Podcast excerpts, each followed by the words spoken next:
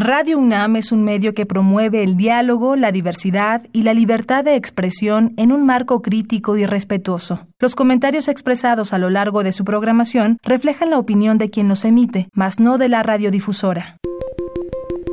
Hipócrates 2.0 Nutrición. Bioética. Estrés. Vacunación. Salud. El Programa Universitario de Investigación en Salud y Radio UNAM presentan Hipócrates 2.0. Investigación y vanguardia en salud.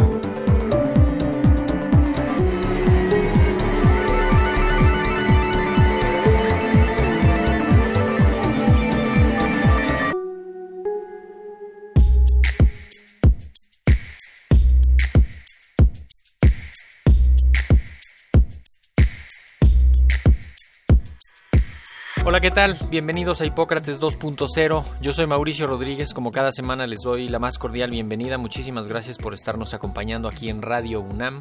En el programa de hoy vamos a hablar sobre un tema que habíamos estado buscándolo y trabajándolo en ciertos aspectos con otros, con otros invitados, tocando de pasada algunos de los efectos del COVID eh, en términos generales y dijimos vamos a hacer un programa específico sobre COVID-19 y el corazón.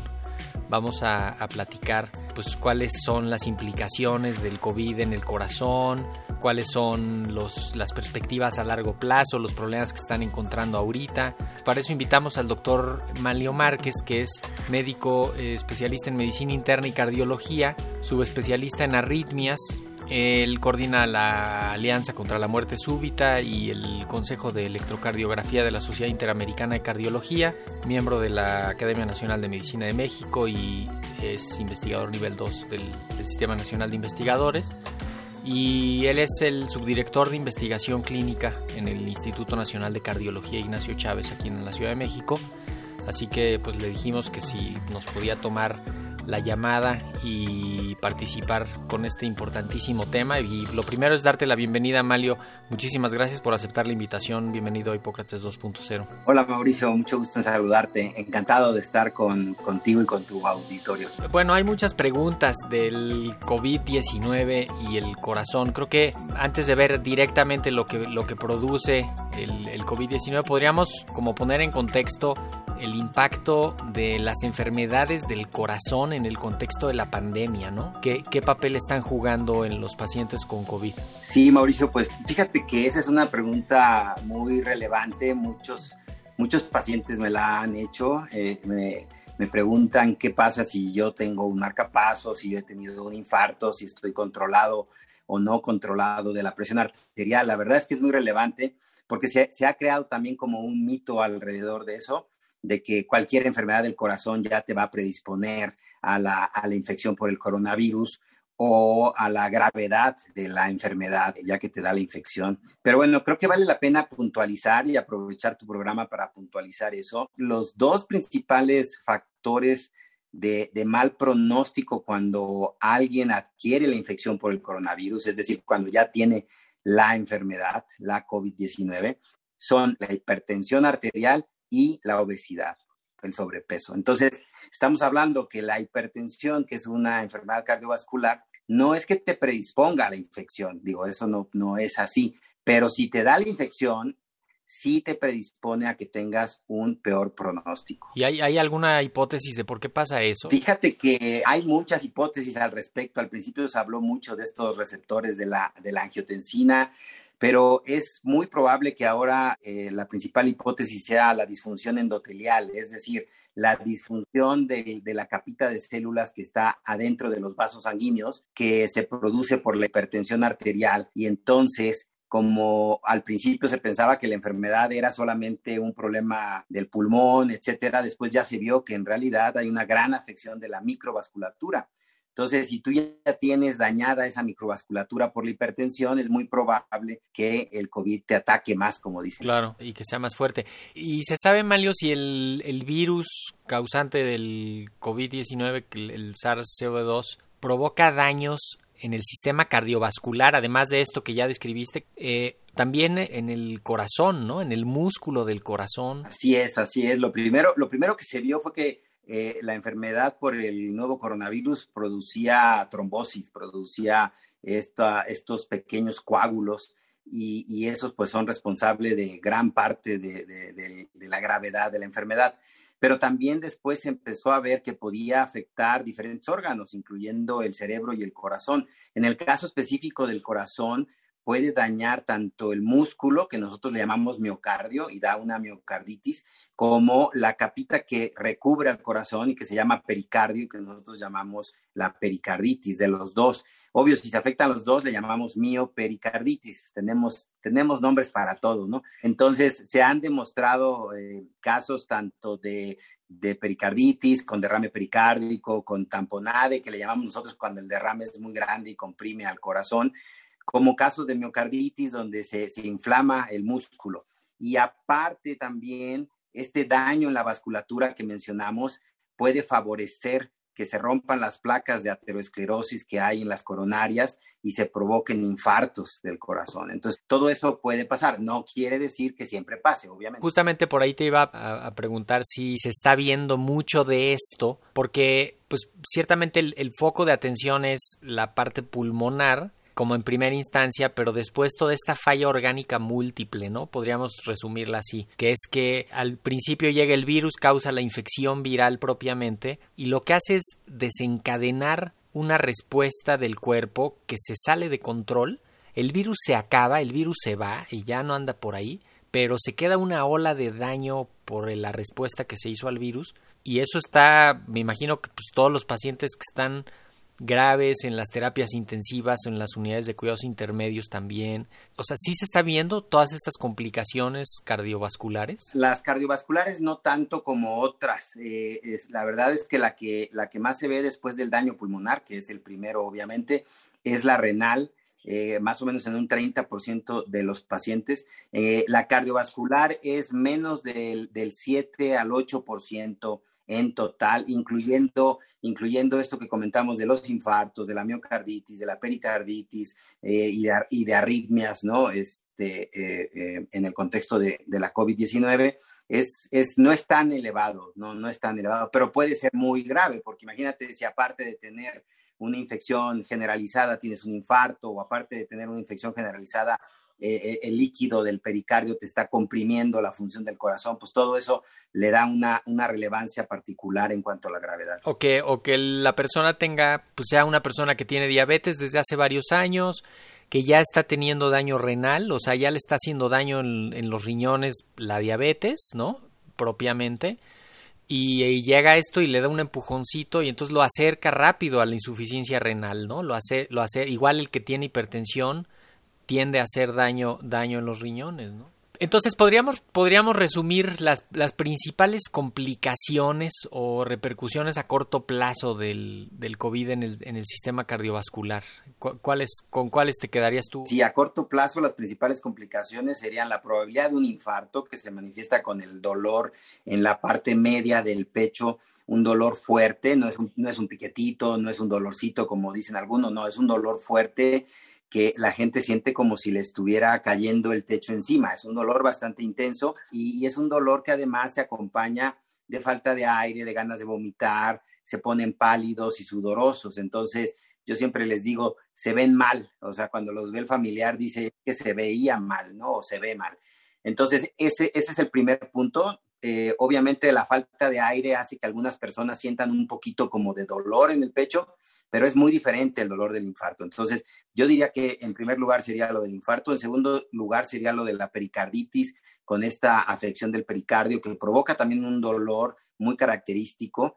Y eh, en tercer lugar serían las arritmias, las arritmias. Y aquí yo quisiera mencionar algo, Mauricio, que es muy importante y que a lo mejor puede ser que sea más frecuente las arritmias secundarias al exceso de medicamentos que estamos viendo que propiamente lo que le está dañando el coronavirus al corazón. Ese es un problema muy grave, Mauricio, porque eh, hay muchos tratamientos, sabemos que no todos están comprobados, sin embargo se están administrando y muchos de esos tratamientos pueden provocar unas arritmias que se llaman arritmias ventriculares que son potencialmente malignas, es decir, te pueden condicionar la muerte. Y hay casos informados en la literatura Obviamente, no, no, no es que se estén cayendo en las calles todos los pacientes que toman estos medicamentos, no tampoco, pero, pero sí hay casos de gente que desgraciadamente ha fallecido en su casa o en el hospital, que no se han podido reanimar, ya sabes que hay unas maniobras de reanimación que se llama resucitación cardiopulmonar y que a pesar de esas maniobras no se pueden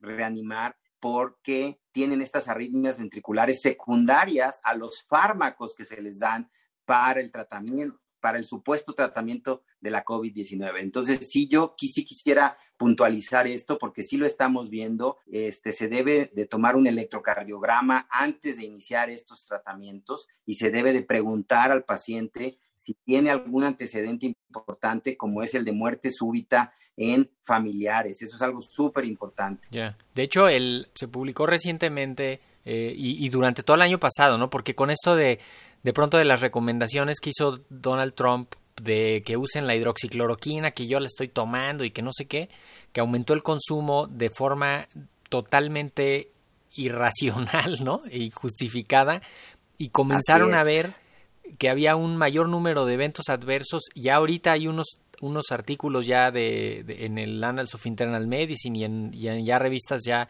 eh, pues del gremio donde están reportando que se, se duplicó, se triplicó pues, los eventos adversos en el corazón. Los eventos, sí, de, los eventos de paro cardíaco. Fíjate que eso que mencionas es súper interesante. Es un artículo muy reciente donde analizaron, compararon los, los paros cardíacos eh, e, extra hospitalarios en, en, dos periodos de tiempo, en el 2019 y en el 2020, digamos, el año de la pandemia y, aumentaron en forma significativa los eventos de paro cardíaco extrahospitalario. Lo que está pasando ahí, perdón, un poco como en el razonamiento es que o sea, hay un como un paquete de medicinas COVID que lo están dando todos para todo por igual, ¿no? Entonces, a, veces hasta a los asintomáticos ya nada más porque salió un PCR positivo porque alguien les dijo que se lo tomaran o fueron a tomarlo y les caen con una batería de medicamentos que cuando ya lees las letras chiquitas dices, oye,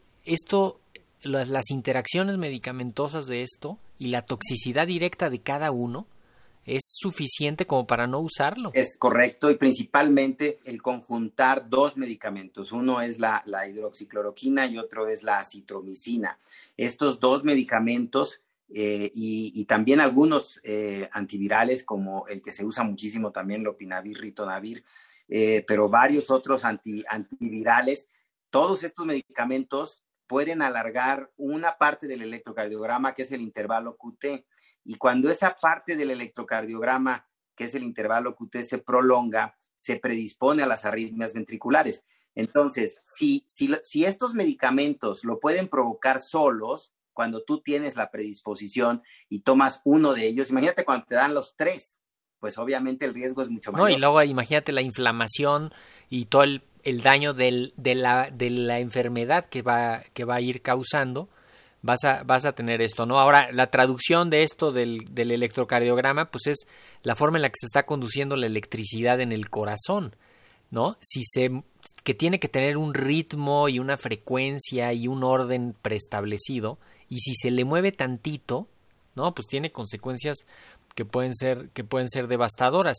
Ahora, nada más un poquito para cerrar la idea de la de la pregunta es estos eh, estas complicaciones relacionadas directamente con, con COVID, ¿podríamos esperarlas cuándo? Bueno, estas complicaciones de corto plazo se presentan generalmente en los primeros 10 a 14 días máximo del, inicio de síntomas. Sí es algo muy, muy temprano que acompaña, digamos, tanto a la infección inicial como a las secuelas, vamos a llamarle así, tempranas, tempranas, inmediatas de la, de la infección. O sea, ahí habría que estar pendientes, digamos, en esos 14, 15 días, ¿no? Exactamente. Y, el, y tú te imaginas, ¿tú qué te imaginas que, va a pasar en largo plazo? ¿Tú crees que haya secuelas que van a quedar así como escondiditas y luego allá adelante las van a van a saltar de la chistera? Pues fíjate que sí se están empezando ya a ver algunas, eh, algunas secuelas a, mediano plazo y, que pudieran persistir a largo plazo. Esto pues es muy temprano, pero ya a mediano plazo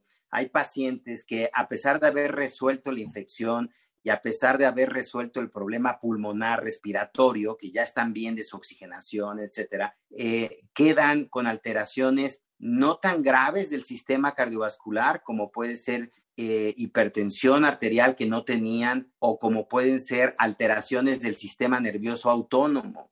El sistema nervioso autónomo es, es, muy sensible a todo esto y entonces ya se había demostrado en, otras infecciones eh, virales que podían llegar a desencadenar estas famosas disautonomías, estas alteraciones del sistema nervioso autónomo que se manifiestan con descensos de la presión arterial, mareo, sensación de desmayo, desmayos, pero ahora lo estamos viendo ya en la COVID-19, lo estamos viendo como secuela a mediano plazo de la COVID-19 y no sabemos cuánto tiempo va a durar. Es una, es una situación que estamos ahorita estudiando. Nosotros en el Instituto Nacional de Cardiología tenemos una clínica post-COVID que la lleva el doctor Jesús Antonio González Hermosillo y podrías invitarlo a tu programa después para que Sí, claro, claro, claro. Muchísimas, muchísimas de estas cosas que se están viendo. Sin duda. Y, este, y estamos viendo eso. Entonces, esta primera afección del sistema nervioso autónomo parece que es muy, muy relevante en cuanto a su frecuencia no tanto en cuanto a su gravedad, que por supuesto que puede llegar a ser incapacitante, pero en cuanto a su frecuencia parece que sí es de lo más importante, desde el punto de vista de las arritmias, estamos viendo tanto taquicardia sinusal, es decir, que la gente tiene aumento de la frecuencia cardíaca no explicado por ejercicio, no explicado por, algún, por alguna otra situación normal, como bradicardias. También estamos viendo gente que me dicen, doctor, yo jamás había tenido 40 latidos por minuto y, y, después de la enfermedad quedé con una bradicardia de 40 latidos por minuto y estoy todo el día cansado. Entonces, eso es algo que se está estudiando, que se está viendo, pero te voy a decir qué es lo que más tenemos miedo. Lo que más tenemos miedo es el daño al músculo del corazón y eso lo vamos a ver entre 6 a 12 meses de los pacientes que han salido de la enfermedad.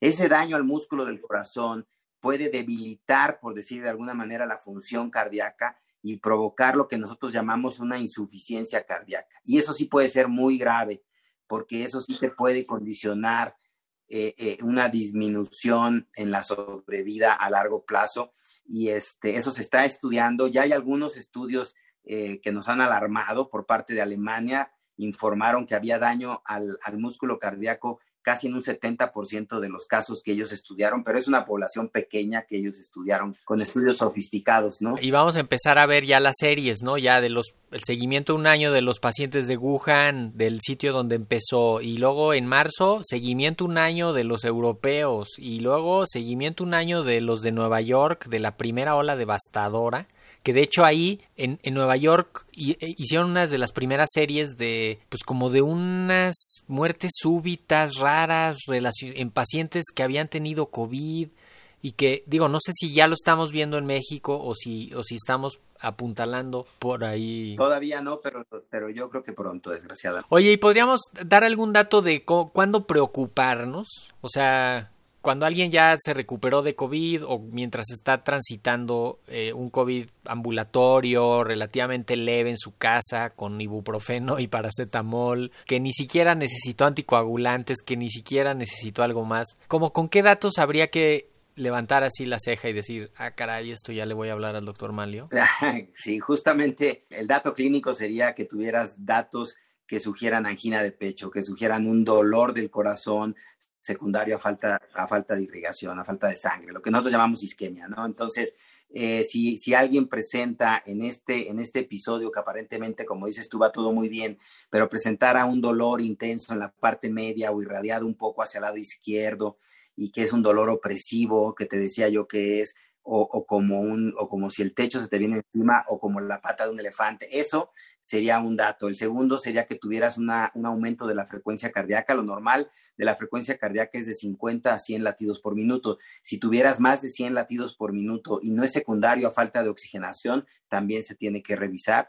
Y, ya después de que salen de, de la enfermedad, los signos de alarma serían la sensación de desmayo, el desmayo, el mareo y el tener estos episodios tanto de frecuencia cardíaca rápida, taquicardia, como frecuencia cardíaca baja, ¿no? Menor de 50 por minuto. Oye, los, nos, nos han preguntado en, en, algunos otros programas y en varias entrevistas en las que yo he participado, la, la reincorporación a las actividades físicas, sobre todo de gente que hace deporte, que hacía mucho deporte antes de que le diera COVID, y luego se salen un poquito de su rutina por la enfermedad leve, te digo, ahí en su casa, nada grave, pero luego como que quieren reincorporarse a su actividad física, también ahí habría una recomendación como de hacerlo paulatinamente y con cierta con cierta eh, precaución, ¿no? Para, para ver que no hubiera, pues, no, no esperar en que ya de pronto tu cuerpo va a rendir igual Exacto. este Es correcto. después, ¿no? Sí, es correcto. Eh, eh, todo depende de la, de la gravedad. Por supuesto que si un paciente tuvo eh, la enfermedad grave, salió del hospital después de, de, un proceso pues, de estos difíciles que tenemos de intubación, pues obviamente ahí va a requerir una, una gran rehabilitación, tanto pulmonar como cardíaca. Pero digamos que alguien que estuvo en forma ambulatoria, si tuvo una enfermedad leve, así completamente leve y que nunca tuvo ninguna desaturación, que tuvo muy poquita fiebre, dos o tres días, y, y que realmente no hubo mayor eh, problema, pues tal vez pueda empezar pronto a, a, reiniciar el ejercicio, pero ya cualquiera que se salga de eso y que sea un poquito más moderado, que haya tenido más de cinco días de fiebre, que haya tenido daño pulmonar, que le hayan tenido que hacer una tomografía, que hayan visto que la tomografía tiene ya datos de la neumonitis fuerte, todos ellos que usó que usó oxígeno, que usó oxígeno con más razón, todos ellos tienen que ir efectivamente en forma paulatina, muy despacio e irse recuperando, porque también hay, hay un daño general, se baja de peso, se pierde un poco de masa muscular, entonces se tiene que recuperar, ¿no? Se tiene que recuperar y eso se hace con, con, con, la dieta, dieta rica en proteínas y haciendo el ejercicio en forma gradual, irlo incrementando de acuerdo a la, a la sensación de, de, la condición física de, de, cada quien. Pero fíjate que yo quisiera hacer un comentario aquí que, que se me hizo muy interesante. El otro día mi hijo me decía, oye, ¿te has fijado que todos los deportistas que se enferman, que dicen que tienen COVID y que tienen COVID y que salen positivos, casi nadie está en el hospital? O sea, es, es, muy poco probable que les vaya mal, ¿no? Entonces, ahí, ahí hay, una, ahí hay una, un factor protector, yo creo, de, de, los, de los deportistas, ¿no? Que les debe de, de, de ayudar para, para, sobrellevar esta, esta infección. Y con suerte un buen epidemiólogo ahí en casa, ¿eh? Por cierto. Claro. sí, además, es. digo, es, es un poco lo mismo que, que, con los políticos, ¿no? O sea, si detectas a tiempo la claro, enfermedad y la manejas bien desde el principio, sí. no va a haber complicaciones, ¿no? Eh, yo pienso, he pensado mucho en, en, en, los Juegos Olímpicos, ¿no? Que se cancelaron el año pasado, se, se están posponiendo a este año, pero están un poco como diciendo, pues quién sabe si van a ocurrir, ¿no? Sí. Por, por la parte logística de los estadios, de los viajes, de todo, pero además por el entrenamiento de los deportistas, porque no, no están no están logrando los entrenamientos, ¿no? No, no, no. Entonces, hacer unos Juegos Olímpicos con deportistas que no entrenaron lo suficiente, pues quizá ya no van a, va a acabar siendo claro. ahí este no ya no van a tener la misma la, la, misma fuerza y el mismo impacto y la misma la misma competición, ¿no? Pues mal, yo creo que el COVID nos vino a bueno, para empezar algo que, que me ha gustado, se oye rarísimo decirlo, pero algo que me ha gustado de la de la pandemia es que que se han hecho redes, ¿no? Que se han, que se han comunicado muchos grupos eh, de, de, diferentes especialidades, que no se quedó como la influenza, ¿no? En, en, lo respiratorio, sino que está esto, vamos a ver crecer seguramente el Instituto Nacional de Cardio, eh, los hospitales de alta especialidad van a, a implementar clínicas de de post-COVID cardio, y igual el INER y lo respiratorio clínicas de rehabilitación, ¿no? En, en, esto creo que ahí hay muchas lecciones, ¿no? En esta en esta epidemia, ¿no? Esperemos Así es, que... pues mira, yo te puedo decir que, que, sí es algo muy interesante porque desde el punto de vista de la investigación, eh, eh, eh, teniendo obviamente toda la línea de investigación cardiovascular, pues uno, uno hubiera pensado que al caer una enfermedad como esta, pues ya no hubieran habido publicaciones, ya no hubiera hecho nadie nada, ¿no? Y sin embargo, los, los médicos cambiaron hacia el área del, de, de, del, del, coronavirus han estado informando tanto de casos, como te comenté, como de, estudios de investigación, ensayos clínicos, se han tratado de probar medicamentos y cardiología ha participado y los cardiólogos han participado en todo esto. Pero lo que tú dices es muy interesante, se han formado redes y digamos que mm, a muchos nos ha sacado de la zona de confort en la que estábamos y, y además nos ha hecho convivir otra vez con, con, con, todos los médicos, por decirlo de alguna manera. Entonces estamos trabajando infectólogos, con cardiólogos, con hematólogos, con neumólogos. Eh, estamos, nosotros, nosotros queremos tomar protocolos que están en el INER y hacerlos en, en, el INER es el Instituto Nacional de Enfermedades Respiratorias y hacerlos en cardiología y este y nosotros en cardiología queremos darles algunos protocolos también a la gente de nutrición. Entonces, la verdad es que esa parte sí la podemos ver como algo positivo que al final del día esas redes van a quedar, porque aunque, aunque digo, esperamos que esto se acabe en algún momento y la investigación al respecto pues logre ya tener ciertos frutos y cada quien vuelva otra vez a, sus a sus cosas de especialidad, pero vamos a quedar con estas colaboraciones como las que estamos haciendo con ustedes en la, en la UNAM. Sin duda, y esperemos que, que digo, que, que sigan viniendo a, programas como este, que se abren los, desde luego los micrófonos de, Radio Universidad están pues abiertos a los especialistas que ayuden a entender este este complejísimo fenómeno no hay que quedarnos en el lugar común y en el en la pues como en el juicio así superficial de la situación sino más bien ver cómo vamos a apuntalar eh, todo esto no imagínate cómo va a crecer la consulta externa de del instituto de cardio de para seguir a estos pacientes porque se convirtió una parte del Instituto de Cardio en, en Hospital COVID. Y tienen camas de eso y han estado trabajando en eso este y, pues ha sido pieza lo que lo que se espera porque digo ya se ha visto en todos lados es que haya un rezago eh, este rezago que está habiendo en la atención de los pacientes cardiovasculares porque se les ha tenido que dar prioridad a los pacientes eh, COVID este rezago pues va a venir un rebote van a venir estos pacientes otra vez más graves este, con más necesidades y aparte van a venir los pacientes con secuelas cardiovasculares de la COVID-19. Entonces se nos va a juntar el trabajo, por supuesto, definitivamente.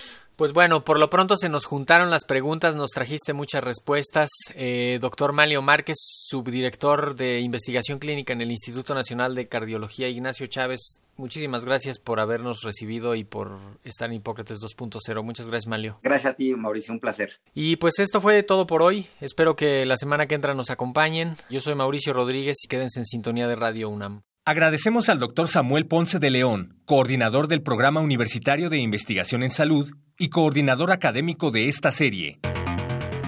El Programa Universitario de Investigación en Salud y Radio UNAM agradecen tu escucha. Te esperamos la siguiente semana para platicar sobre lo último en materia de salud e investigación en Hipócrates 2.0. Investigación y vanguardia en salud. Se despiden de ti en la producción Patti Gamboa, Héctor Castañeda y Alejandra Gómez. Hipócrates 2.0. Radio UNAM. Experiencia sonora.